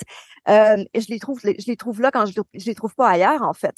Euh, comme journaliste, j'ai souvent interviewé justement des gens dans différentes sphères d'expertise pour, pour confirmer des choses, pour, bon, parce que j'ai besoin de témoignages ou de d'avis euh, plus éclairés sur différents sujets. Et là, ça peut être utile pour une pigiste comme moi. C'est là où je trouve vraiment l'intérêt. Puis l'autre chose intéressante, à l'inverse, les gens qui sont, par exemple, dans les offices de tourisme ou dans le milieu du tourisme, que ce soit au Québec ou à l'étranger, j'ai beaucoup, beaucoup de, de, de de, mon, dans mon réseau, il y a énormément de Français, d'Européens aussi. Ça, c'est intéressant aussi parce que ça élargit les horizons. Alors moi, c'est ce que j'y trouve en date d'aujourd'hui, là, je dirais. Ouais. C'est devenu ton bottin de contact. Ben, un peu plus qu'avant, je dirais. Ouais. Alors qu'avant, c'était un peu bof. On va l'entretenir pour voir où ça va aller. Maintenant, oui, je comprends un peu plus l'intérêt, mais j'essaie de comprendre aussi comment et pourquoi les gens l'utilisent parce que oui, j'ai beaucoup de spam et de messages de vendeurs de tapis, ben. de, de, de, tout ce qu'on peut imaginer de choses pseudo-magiques. ça, c'est un peu, c'est le côté agaçant un peu de ce qui gagne en popularité. Ça vient avec ses défauts aussi. Bon, ben, justement, parlons-en parce que dans ton billet, tu mentionnes que euh, à l'époque, au début, tu acceptais vraiment les demandes d'ajout de n'importe qui. Euh, ça semble plus euh, maintenant être le cas. Pourquoi? Ben au début, euh, honnêtement, c'était plus pour le tester qu'autre chose. Puis comme je voyais pas l'utilité, ben je, je, comprenais pas en quoi ça pouvait être grave d'avoir des gens que je connaissais pas dans mon réseau puisque je l'utilisais pas tellement. Euh, peut-être un peu, c'est l'erreur que d'autres ont fait sur d'autres plateformes aussi, puis c'est pour ça que Facebook est devenu tellement le bordel pour plein de gens. Ce que je faisais pas sur Facebook, sur Facebook, j'ai eu beaucoup plus euh, dès le départ de restrictions dans mon mes acceptations de demandes on va dire comme ça. Mais sur LinkedIn, euh, c'était professionnel. Je me disais, tout peut être une opportunité professionnelle. On sait jamais. Des fois, j'aurais peut-être besoin de parler à telle, telle personne. Je me dis toujours, bon, c'est professionnel. Mais maintenant, euh, j'essaie de cibler plus parce que oui, il y a énormément de spam. Il y a des gens qui essaient de nous vendre euh, toutes sortes de formations, toutes sortes de choses et même le bonheur aussi. Donc, on trouve vraiment de tout. Puis ça, j'en parlais avec d'autres personnes aussi qui m'ont dit que aussi ça les agace profondément parce que c'est devenu plus courant de recevoir ce genre de message-là. Puis c'est en message direct. Puis il y a aussi des espèces d'annonces euh, sponsorisées que je reçois en messagerie euh, directe. Ça, ça m'énerve. J'ai l'impression qu'il y en a vraiment de plus en plus aussi. Puis bon, à un moment donné, euh, moi, je les fuis, ces endroits-là où on a que de la pub. J'ai longtemps été de celles qui, qui signalaient à chaque fois que j'avais une pub sur Instagram. À un moment donné, c'est tellement présent que je peux plus le faire. Mais c'est un peu triste parce que tout finalement dérape et va vers ça. Puis en même temps, je comprends les modèles d'affaires, je comprends plein de choses, mais bon, euh, moi, comme, comme utilisatrice, ça me fait m'éloigner de ces endroits-là généralement quand ça devient trop intense. Marie-Julie, dans ton commentaire, euh, tu évoquais le mélange entre la vie professionnelle et la vie personnelle mm-hmm. aujourd'hui, puis dans l'avenir. Comment tu penses arriver à mesurer ça ou à balancer ça? Ou est-ce que c'est carrément juste pour un et pas pour l'autre? Je, moi, je fais partie des gens qui ont besoin d'avoir une vie privée puis une vie professionnelle relativement séparés, on va le dire comme ça. En même temps, tout se mélange. Mais quand je regarde les publications sur LinkedIn, ce qui me frappe ces derniers mois, c'est que les, les, les, les, euh, les, publications avec le plus de portée sont souvent celles qui partent d'histoires personnelles. Et on en vient au bon vieux storytelling, que c'est la chose qui rejoint les gens et tout ça. Puis c'est vrai aussi que je, je, je, comment je peux dire, j'ai peut-être perdu une part de naïveté dans toutes ces aventures-là au fil des années dans les réseaux sociaux, mais je les vois les fils, puis les rouages, puis, puis les façons. Puis à une certaine époque sur, sur Instagram, je sais pas, je sais pas si tu te souviens Bruno, il y avait vraiment tout le monde qui mettait des beaux messages inspirants pour vendre, je sais, je sais quel euh, produit ou même eux-mêmes, plein de choses là. Euh, parfois ça sonne faux parfois ça sonne authentique, entre guillemets. Je trouve que l'authenticité est un mot qui, euh, qui a le dos large et qu'on utilise à toutes les sauces. Parfois, ça veut plus rien dire. Et je trouve qu'on voit beaucoup de ça aussi, de cette authenticité, authenticité mise en scène sur les réseaux en général. Et pour moi, c'est relativement nouveau de le voir autant sur LinkedIn. Et ça, encore une fois, c'est ma perception, peut-être parce que j'y suis allée plus ces derniers mois. Mais c'est quelque chose qui était hyper présent ailleurs que je retrouve là. Et là, je me dis, est-ce qu'on est en train de faire de LinkedIn encore un autre réseau qui va devenir un peu édulcoré parce qu'on va encore répéter les mêmes, je dirais pas erreurs parce que ça marche pour ces gens-là, mais les mêmes patterns, et là c'est un mot, désolé, je trouve pas les mêmes, mais les mêmes euh, recettes qu'on applique aux autres réseaux. Donc, c'est des questions que je me pose, mais en même temps, c'est peut-être pas des questions légitimes parce qu'encore une fois, je me sens pas impliquée tant que ça dans LinkedIn. J'en suis pas une fervente utilisatrice comme je l'étais jadis de Twitter que j'ai vu évoluer, déraper et déraper encore plus. Là. Euh, je sais même pas comment le dire tellement ça a pris des drôles de tangentes, mais j'arrive pas à le quitter pour autant, là, cela dit. Euh, bref, les réseaux sociaux sont en évolution. C'est intéressant de voir comment les choses vont aller. Moi, qu'est-ce que je vais faire avec LinkedIn? J'ai pas l'impression que je vais euh, me mettre à. En fait, je me suis même posé la question quand j'écrivais ma, ma, publication cette semaine, est-ce que je suis pas en train, moi, de faire ce que je reproche à tout le monde de faire? C'est-à-dire aller d'une histoire personnelle. Est-ce que je cherche à attirer une certaine attention? Je me suis posé la question parce que justement, je les vois, les rouages. En boucle, j'ai dit là, mon questionnement est légitime, j'ai le goût de la poser la question. Je le fais, puis ça se peut que je ne republie pas avant trois mois parce que ça m'arrive. Puis moi, oui, je partage mes articles parce que bon, oui, Meta a bloqué tout maintenant sur Facebook et sur Instagram. Euh, oui, je vais partager. Je le faisais déjà parfois sur LinkedIn, partager des, articles, des reportages sur lesquels je travaille, parce que je considère aussi que LinkedIn peut servir à ça, euh, justement montrer les, les, les, articles dont on est fier, parce que ça fait aussi partie de mon travail de, de pouvoir avoir des contrats grâce au travail que je fais. Donc, il faut que les gens sachent que ce travail-là existe c'est toujours un peu ça, puis on veut pas gosser, mais en même temps, on veut rappeler aux gens que ben oui, je suis là, je suis une pigiste, puis j'ai des choses à dire, puis engagez-moi si ça vous tente. C'est un peu ça aussi. Donc, je pense qu'en bout de ligne, j'en reviens toujours aux mêmes questions. Est-ce que c'est la bonne ou la mauvaise façon de faire? Je ne sais pas. Je, verrai comment ça va se profiler, mais je trouve intéressant de voir l'évolution de LinkedIn. Je pense pas que c'est négatif, tout ça. Est-ce que c'est par dépit? Peut-être. Est-ce que ça va rester par dépit? Peut-être pas. On ne sait pas. Peut-être que ça va devenir vraiment cool pour vrai, tu sais. Mais je retiens quand même une phrase que, que tu as euh, écrite euh, dans ton billet euh, quand tu dis tu as souvent l'impression que chaque belle histoire sert à vendre quelque chose. Ben oui, ben oui. mais je trouvais ça bien écrit parce qu'effectivement, ça résume un peu ce que tu dis. Mais en terminant, Marie-Julie, comment t'aimerais on, on, jase, là, on s'entend. Comment t'aimerais voir évoluer LinkedIn pour qu'il corresponde davantage à tes besoins, aux besoins des pigistes? Parce que tu le disais, tu sens que ça ah, commence à bouger, là, mais dans quel sens tu voudrais que ça aille?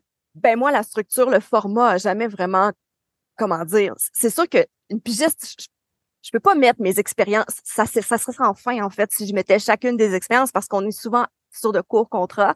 En même temps, moi, je fais des longs des longues piges. Je collabore pendant plusieurs années, généralement au même média. C'est vraiment quelque chose que j'aime beaucoup faire, développer des relations au-delà de professionnel, humaine aussi, avec les gens avec qui je travaille, pour moi, c'est super important. Puis, je, hum, le, le, format CV ne correspond pas à un pigiste en, partant. Donc, c'est sûr que c'est pas nécessairement ce qui me permet de me vendre le mieux ou de tisser des liens professionnels le plus euh, efficacement. Mais est-ce qu'une formule existe? Je pense pas vraiment, honnêtement. Je pense que sérieusement, pour un pigiste, ça va toujours être l'éternelle question. Ben, les gens nous approchent quand ils, ont l'impression que ce qu'on fait euh, correspond à ce qu'ils recherchent ou vice versa. Et nous, on fait des pitchs. Moi, je passe ma vie à faire des pitchs, même si ça fait presque 30 ans que je suis dans ce monde-là. Puis ça me convient parce que ça veut dire que je propose des sujets qui m'intéressent vraiment. Donc, est-ce que LinkedIn peut éventuellement s'adapter à ça ou c'est à nous de s'adapter à ça? Moi, je me dis que pour l'instant, ben, je fais ce que je fais avec ce qui est disponible. Puis, ben, j'essaie de faire des, de jouer avec la forme un peu pour que ça reflète ce que je fais en ce moment. Mais euh, quelqu'un qui cherche nos historiques comme pigiste, là, c'est plus écrire une mini-biographie, je pense, qui est efficace que de dresser la liste euh, comme ça. Je sais pas. Marie-Julie Gagnon, journaliste et chroniqueuse Voyage, euh, avec qui je discutais de sa réflexion qu'elle a publiée sur son expérience avec LinkedIn. Si ça vous intéresse de lire son texte original, ça vaut vraiment la peine. Ça a été publié cette semaine sur LinkedIn. Vous trouverez un lien vers le texte de Marie-Julie sur la page de l'épisode de mon carnet. Marie-Julie, merci beaucoup d'avoir pris du temps pour répondre à mes questions. Merci Bruno, toujours intéressant de jaser avec toi.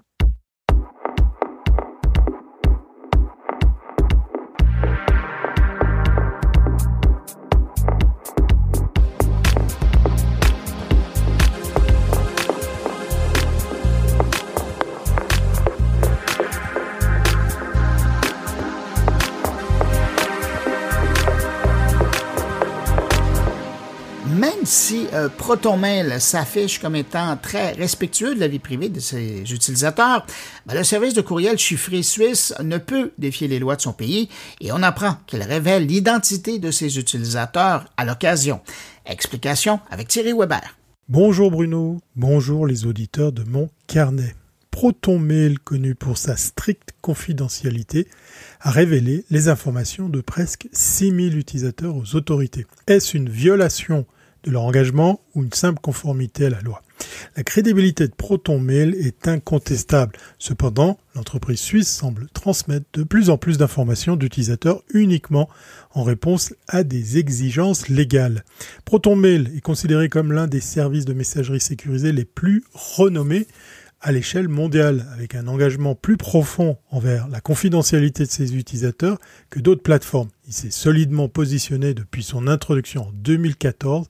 Toutefois, malgré ses garanties de protection et de cryptage, ProtonMail reste soumis à la législation. Et oui, c'est pas parce qu'on est basé en Suisse qu'on peut, qu'on peut y échapper. Justement, en étant sous juridiction suisse, il ne peut assurer une confidentialité totale. En 2022, les données de quelques 6000 utilisateurs ont été divulguées suite à une injonction légale. Alors, des nuances sont à considérer. D'après une capture d'écran provenant du rapport de transparence de Proton Technologies, l'entreprise classe les données en trois catégories. Les demandes totales d'accès, celles refusées par Proton, et celles auxquelles ils ont accédé. Ces chiffres ont augmenté entre 2020 et 2022. Néanmoins, ils doivent être contextualisés. La proportion de données partagées par rapport aux demandes n'a augmenté que légèrement en trois ans. 80% en 2020, 78,7% en 2021 et 85,2% en 2022. Avec une croissance du nombre d'utilisateurs, cette augmentation est prévisible. Bien que la Suisse soit réputée pour sa juridiction respectueuse de la vie privée, ProtonMail doit se conformer aux demandes gouvernementales légales. L'intervention du FBI, et oui, ProtonMail ne partage pas les informations pour son propre intérêt. Un récent article de Forbes décrivait comment le FBI, dans le cadre d'une enquête, a sollicité Proton Technologies L'agence cherchait des informations sur une personne accusée de harcèlement. Suite à cela, Proton a dû révéler son adresse email conduisant à l'identification de l'individu. Alors, est-ce qu'on doit s'inquiéter? Pas nécessairement. ProtonMail est bien plus fiable que des services tels que Gmail ou Yahoo, moins préoccupés par la confidentialité. Tiens donc. Proton capitalise d'ailleurs sur cet avantage pour attirer de nouveaux clients et peut-être même aller chercher des clients chez ses rivaux. Cependant, si vous enfreignez la loi, ProtonMail pourrait être contraint de collaborer avec les autorités locales. À noter pour rappel, ProtonMail assure une messagerie cryptée avec deux mots de passe pour une sécurité optimale et la possibilité de programmer la suppression d'un email après lecture. Certes, son niveau de sécurité comporte des limites comme l'incapacité d'utiliser des clients email externes, oubliez l'idée d'installer euh, les références de votre compte email sur votre ordinateur, ou même la récupération d'emails via POP. Ouf, on peut donc respirer avec la neutralité suisse qui nous caractérise ici en Helvétie et la sécurité qui va avec. Il faut juste pas oublier de se servir d'outils informatiques qui ne nous permettent pas d'aller au-dessus des lois, même via un simple courriel. Allez, faites très attention à vos emails, portez-vous bien et à très bientôt si c'est pas avant.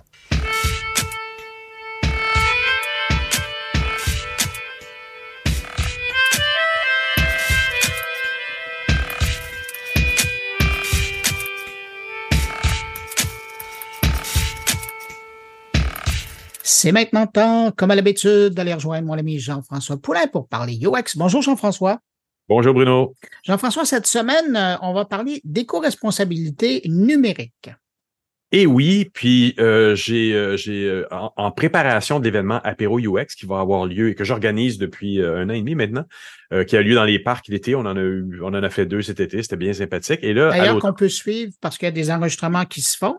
Euh, à part de cette discussion-là, et on peut suivre ça par la suite euh, sur euh, les différentes plateformes où ton podcast est disponible. Ben oui, tu sais, j'ai voulu donner une petite touche podcast à cet événement-là. Évidemment, on se rencontre en personne, c'est un panel, il y a trois ou quatre personnes, mais mais suite, tu sais, j'ai organisé aussi de tout mon UX pendant plusieurs années, mais ça c'était vraiment événement événement, pas nécessairement enregistré parce que bon, la technologie était pas encore tout à fait là. Mais là, avec Apéro UX, c'était formellement un podcast ou du moins enregistré pour un avec public avec public. Donc, euh, la, dernière euh, édition dans le Parc Laurier, on était bonne trente, quarantaine.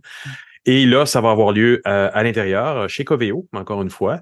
Et on va probablement encore avoir 150 personnes. C'est un moment d'échange. Je pense que toutes les communautés apprécient beaucoup de se revoir, hein, post-pandémie, puis faire des contacts. Il va y avoir des annonces de, de, de, de, travail, de job, de boulot. Donc, pour ceux qui cherchent, peuvent venir aussi. Là. Et donc, as, cette semaine, tu invites Et donc, cette semaine, tu nous présentes, ben, tu as une discussion avec euh, un des conférenciers qui va être présent lors de l'événement. Exactement. Un, des panélistes, donc euh, Martin Deron, qui va être là avec moi, qui est le responsable du défi numérique pour les chemins de transition, qui est une initiative de l'Université de Montréal, financée aussi par Espace pour la vie, donc Ville de Montréal indirectement, et qui font des guides pour euh, gérer un peu comment on peut euh, économiser de l'énergie, comment on peut être un peu plus éco-responsable dans notre, dans notre monde. Et il y a un gros volet euh, numérique là-dedans. Et c'est pour ça qu'on l'invite, parce que l'événement, c'est l'événement Apéro UX, c'est le même thème, donc c'est sobriété numérique et éco-conception. Et lors du panel, on va avoir aussi Daria Marchenko, qui est fondatrice du EcoIS Club, Club ou Club, et Annie Levasseur, qui est professeure à l'école à l'école de technologie supérieure de l'ETS. Donc, on va avoir un, un, beau panel, mais on va les amener beaucoup à nous donner des, des, des recommandations et des conseils pratiques aussi à travers le panel pour savoir, mais qu'est-ce que c'est quand nous, on est dans le numérique? Qu'est-ce qu'on peut faire pour faire des projets qui sont moins gourmands en énergie? Donc, euh, pour aider le tout. Mais donc, avant de reparler de l'entrevue, euh, les gens qui seraient intéressés par euh, le sujet, qui veulent participer à la rencontre, comment ils peuvent le faire? Ben, vous pouvez euh, très simplement venir euh, sur euh, apéro-ux.com. Il y a un groupe Facebook aussi, si vous pouvez le trouver sur, sur Facebook. Et euh, moi, je l'ai annoncé sur LinkedIn et sur tous mes médias sociaux aussi. Donc, vous êtes tous les bienvenus si le, le les, les, projets numériques vous intéressent en général, mais la communauté UX va être évidemment là présente. Si vous avez des jobs à annoncer, c'est le temps de venir. Puis si vous en cherchez, c'est aussi le temps de venir. Mais il faut réserver sa place. Oui, il va falloir réserver sa place. Les billets vont être disponibles 13 jeudi prochain à midi et ça part vite normalement, donc euh, soyez présents. Bon, alors pour revenir à l'entrevue, donc euh, ben, ça te permet euh, aujourd'hui donc de revenir sur le sujet de l'éco-responsabilité numérique avec ton invité. Avec Martin Deron, exactement, et on parle de, de, de société numérique et de conception un petit peu à l'avance de l'événement qu'on va avoir le 20 septembre. Excellent. Ben, merci pour cette rencontre. Et puis, ben, je te souhaite une bonne rencontre avec tes amis UXeurs et UXeuses. Et puis, ben, nous, on va écouter l'entrevue question de se mettre dans le bain. Merci beaucoup, Bruno. Salut. Salut. Alors, Martin, bonjour. Dis-moi, qu'est-ce que c'est chemin de transition? bonjour, bonjour. Merci pour l'invitation. Euh, chemin de transition, c'est une initiative de l'Université de Montréal qui s'intéresse principalement aux conséquences des bouleversements écologiques sur la société québécoise.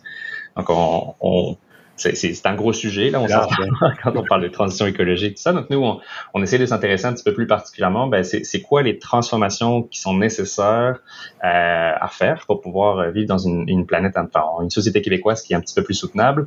Euh, c'est quoi les changements qu'on va devoir opérer dans la façon dont on se nourrit, dans la façon dont on, on occupe le territoire, dont on se déplace. Puis à travers tous ces changements-là, on, on s'intéresse également à ben, c'est quoi la place qu'on accorde aux technologies numériques pour à la fois nous aider à réaliser tous ces changements, mais également en tenant compte de, de l'empreinte environnementale que, que, ces technologies représentent. Parce qu'on est des gros consommateurs, je pense. Hein. Au Canada, on donne pas notre place là, quant à la, un peu le gaspillage énergétique et ou euh, euh, de tout de tout acabit finalement au niveau environnemental. Euh, on, on, a des on a du chemin à faire encore. Là. Oui, absolument. Ben, au, au Canada, enfin, en Amérique du Nord, de manière générale, euh, oui, on, on, fait partie quand même des, des, gros consommateurs. À la fois, euh, si on, on, regarde l'énergie et les données qu'on qu génère et qu'on qu consomme, mais également du côté des, des appareils. On estime qu'on aurait à peu près une douzaine d'appareils euh, connectés chacun. Puis on, on, voit quand on quand on creuse un petit peu justement les sources d'impact, on voit qu'il y a une grande partie de ces impacts-là qui sont créés, enfin qui sont générés par la production de nos appareils. Donc que ce soit les téléphones intelligents, les télévisions, les objets connectés, on voit que c'est c'est des appareils qui, qui, demandent beaucoup, beaucoup de, de ressources et beaucoup d'énergie euh, à produire et on les renouvelle très fréquemment avec l'évolution technologique. Donc, euh, c'est sûr qu'on est assez friand de toutes ces petites technologies connectées. Et, et, qui a mandaté ça, le chemin de transition? C'est déjà un beau nom, un beau nom, pardon. Mais qui a mandaté ce projet-là? Parce que c'est super porteur comme plan, comme, comme ce qui va en sortir va être sûrement super intéressant. Ça, ça risque-tu d'arriver euh, dans les, dans les pattes d'un ministre quelque part à Québec à un moment donné? On espère, ça n'a pas été demandé, c'est pas une commande de l'administration publique là, c'est ça a vraiment été créé, euh, ben, c'est une initiative je disais de l'université de Montréal, puis ça a été créé en partenariat avec euh, Espace pour la vie, Espace pour la vie qui est un, un organisme oui. rattaché à la ville de Montréal, hein, qui, oui. qui, a tout le complexe muséal, euh, oui. biosphère, planétarium, etc. Euh, donc c'est vraiment une, une, collaboration qui a été faite fin 2019, le projet a commencé demi, euh, début des années 2020, puis on a eu un budget comme ça qui a été libéré euh, de la part du vice-rectorat à la recherche de l'université de Montréal. Génial. Donc, toutes les connaissances qu'on mobilise, elles sont utilisables. Nous, on, c'est notre travail à temps plein justement de les rendre les plus utilisables possibles pour accompagner les acteurs de la société québécoise, y compris donc des ministres, y compris des, des, personnes qui travaillent pour les villes aussi en différents paliers gouvernementaux, mais pas que. On a aussi fait des, nos travaux de, sorte qu'ils puissent être utilisables pour des professionnels, pour des regroupements citoyens, avec l'idée qu'on a toutes et tous un petit peu notre, notre part à jouer, notre rôle à jouer sur cette transition. Ah oui, ça va, ça va vraiment être euh, des guides ou des, des choses qui vont être remis à des groupes pour pouvoir faire un, un meilleur travail. Mais donc, dans, dans le domaine du numérique, mm -hmm. Dieu sait qu'on en a besoin de se faire dire un peu par où commencer pour économiser les ressources, l'énergie, euh, l'argent, évidemment. Euh, hein, l'argent, c'est aussi c'est une, c'est une, l'argent est aussi important, dis-je bien. Mais donc, par où, ça, par où on, on peut commencer quand on fait un, un projet numérique d'envergure? Il y en a beaucoup au Québec quand même euh, pour se dire, ben, il va être écologique, il va, il va tenir en compte l'environnement. Là. Oui, absolument. Ben, euh, le, J'en profite pour dire qu'on a déjà publié du matériel. Donc la bonne nouvelle, c'est que c'est pas wow. juste dans l'avenir. Là, on a ouais. on a un gros rapport de synthèse qui est sorti en octobre euh, l'an dernier. Donc okay. on, a, on a beaucoup de ressources qui sont disponibles sur notre site euh, chemindetransition.org. Euh, puis c'est ça. Nous, le, on, nos travaux ils se sont concentrés autour d'un chemin de transition, comme dit le comme, comme dit le nom de notre projet. Donc on a conçu en fait on, euh, un, un chemin de transition qui nous permettrait de passer la situation actuelle, qui est, on va se le dire, relativement insoutenable au regard des limites planétaires. Là, on voit qu'on va pas nécessairement dans la bonne direction, à une société imaginée en 2040 qui serait plus soutenable autour de ces questions-là. Donc, on a travaillé assez fort quand même sur l'élaboration d'un chemin euh, qui montre en fait, bon, c'est sûr que c'est pas un, un chemin euh, A plus B, on arrive assez tout de suite. Là, c'est des changements quand même d'ampleur, mais on a essayé de travailler assez fort sur ben, qu'est-ce que ça représente justement euh, un passage d'une société insoutenable à une société soutenable. Par quoi est-ce qu'on doit passer? Donc, on, on, a identifié 33 grandes étapes qui sont 33 basculements, 33 grands changements, on pourrait dire, dans une grande diversité de thématiques. Là, on parle autant des modèles d'affaires derrière l'industrie numérique que de la manière dont on, on, conçoit nos programmes avec une certaine, un certain, on parle des fois d'obésiciel, une obésité logicielle de plus en ouais. plus. On parle également de tout ce qui est traitement de, de, des appareils en fin de vie. On a tendance à beaucoup soit les garder chez nous dans des tiroirs, soit les envoyer au recyclage alors qu'on pourrait bien, sûr les revaloriser ou, ou les, réparer, les réutiliser. On parle de beaucoup de choses, de tout ce qui traite à la sobriété numérique, que ce soit chez les utilisateurs mais également chez les professionnels développeurs. Euh, on parle de, de, de, des communs numériques, bien sûr. On parle de, de, beaucoup de choses justement comme ça qui, qui tout ensemble, quand on, on, voit en fait tous ces changements ensemble, on se dit que ok, ben c'est ça que ça prendrait pour aller vers une société euh, plus soutenable. Donc il y a, y a déjà beaucoup de choses qui, qui ont été euh, développées et qui sont disponibles sur notre site internet gratuitement. Là, on a également fait des fiches de synthèse assez pas exhaustive, mais relativement conséquente pour chacun de ces changements-là, pour se dire, ben, moi, par exemple, euh, je travaille en UX, il y a euh, telle ou telle étape qui me concerne un peu plus, ben, je vais cliquer dessus. Puis là, il y a une fiche synthèse qui dit, OK, ben, ah voici des pistes de solutions qui pourraient nous permettre d'atteindre ce changement-là. Il y a de la littérature qui est, si, imaginons que ce soit fait ailleurs, ben, on a des exemples inspirants. Puis, pour certains, on s'entend que c'est des gros changements. Donc, on se dit, ah, ben, c'est quoi les obstacles qui ont été identifiés? Puis, pour réussir à avoir toutes ces informations-là, on a quand même mobilisé beaucoup de personnes. Là, il y a il y a plus de 200 personnes qui ont pris part euh, à juste la filière numérique de chemin de transition. Donc, euh, ah ouais. on a on a eu beaucoup d'entrevues et d'ateliers avec des experts académiques, des experts terrain. On a fait des ateliers citoyens pour des questions un petit peu plus de des questions normatives. On pourrait dire c'est des choix de société. Ben c'est quoi pour moi une société durable qui euh, inclut du numérique? Sais à quel point est-ce qu'on veut inclure du numérique? Pourquoi on veut l'inclure? C'est quoi des usages qui sont importants pour moi? Si jamais on, on doit en réduire, ben où est-ce qu'il faudrait les maintenir en priorité? Tu vois toutes ces questions là. Pour, enfin c'est des questions pour lesquelles la recherche n'a pas vraiment de réponse. Donc, on, on a vraiment euh, euh, valorisé la, la, la pluralité des savoirs. C'est intéressant parce que tu ramènes des choses que j'ai pu voir dans d'autres entrevues avec d'autres intervenants dans le temps. C'est qu'un un projet bien planifié ou un projet où on se questionne sur les bonnes questions en amont, c'est parfois aussi de se, de se, demander si le projet est utile. Donc, sobriété oblige. Absolument. Et puis, on, voit que sur le, la question un peu plus de l'éco-conception, sobriété numérique, il y a beaucoup de choses qui se regroupent avec euh, d'autres causes qui existent depuis plus longtemps. Là, tout ce qui est la simplification même de, nos services numériques, ben, ça n'a pas attendu les questions environnementales pour qu'on se les pose. Là. Donc, on revient un petit peu à l'essentiel pourquoi un utilisateur vient utiliser mon service, qu'est-ce qu'il mmh. veut chercher, comment est-ce qu'on peut lui faire atteindre ce, cet objectif de la manière la plus simple et plus rapide possible. Au final, on voit que quand on diminue le temps passé sur ces services-là, ben, c'est sûr qu'on diminue souvent l'empreinte. Quand on enlève tout le superflu des, des trackers, des cookies, ben, on voit que ça allège aussi beaucoup l'empreinte. Mais c'est sûr que ça, c'est du bon UX peut-être, mais ça va un peu contre les modèles d'affaires dominants qui, eux, veulent nous inciter à passer de plus en plus de temps sur ces services-là. De... Et accumuler du data et, et, réfléchir avec des algorithmes sur ces data-là. Est-ce qu'on est qu'on en parle aussi de toute cette arrivée d'intelligence artificielle dans ces guides-là? Oui, on parle d'intelligence artificielle, on parle moins de l'intelligence artificielle plus génératif là, qui, qui, ben, qui existait déjà avant, mais qui a vraiment explosé dans cette dernière année juste par le, euh, il y a une petite inertie dans nos travaux, donc on, en a moins fait un, sujet euh, principal, mais on parle beaucoup de l'intelligence artificielle, puis on parle beaucoup des modèles d'affaires qu'il y a derrière. Donc, de manière générale, c'est, c'est, c'est, ça ressemble quand même beaucoup. Hein. C'est juste qu'on a une accélération de ces, des, des choses qu'on avait observées euh, dernièrement. Et donc, pour un UX ou quelqu'un qui est dans un projet numérique, euh, il peut aller sur chemintransition.org, trouver les fiches, trouver les trucs en lien avec son, son projet et il va y trouver des façons d'économiser. Euh, il peut rentrer ça dans son processus. Par exemple, moi, j'imagine très bien les chargés de projet mm-hmm. passer par votre site pour trouver justement des façons de faire qui diffèrent un peu des façons classiques. Là.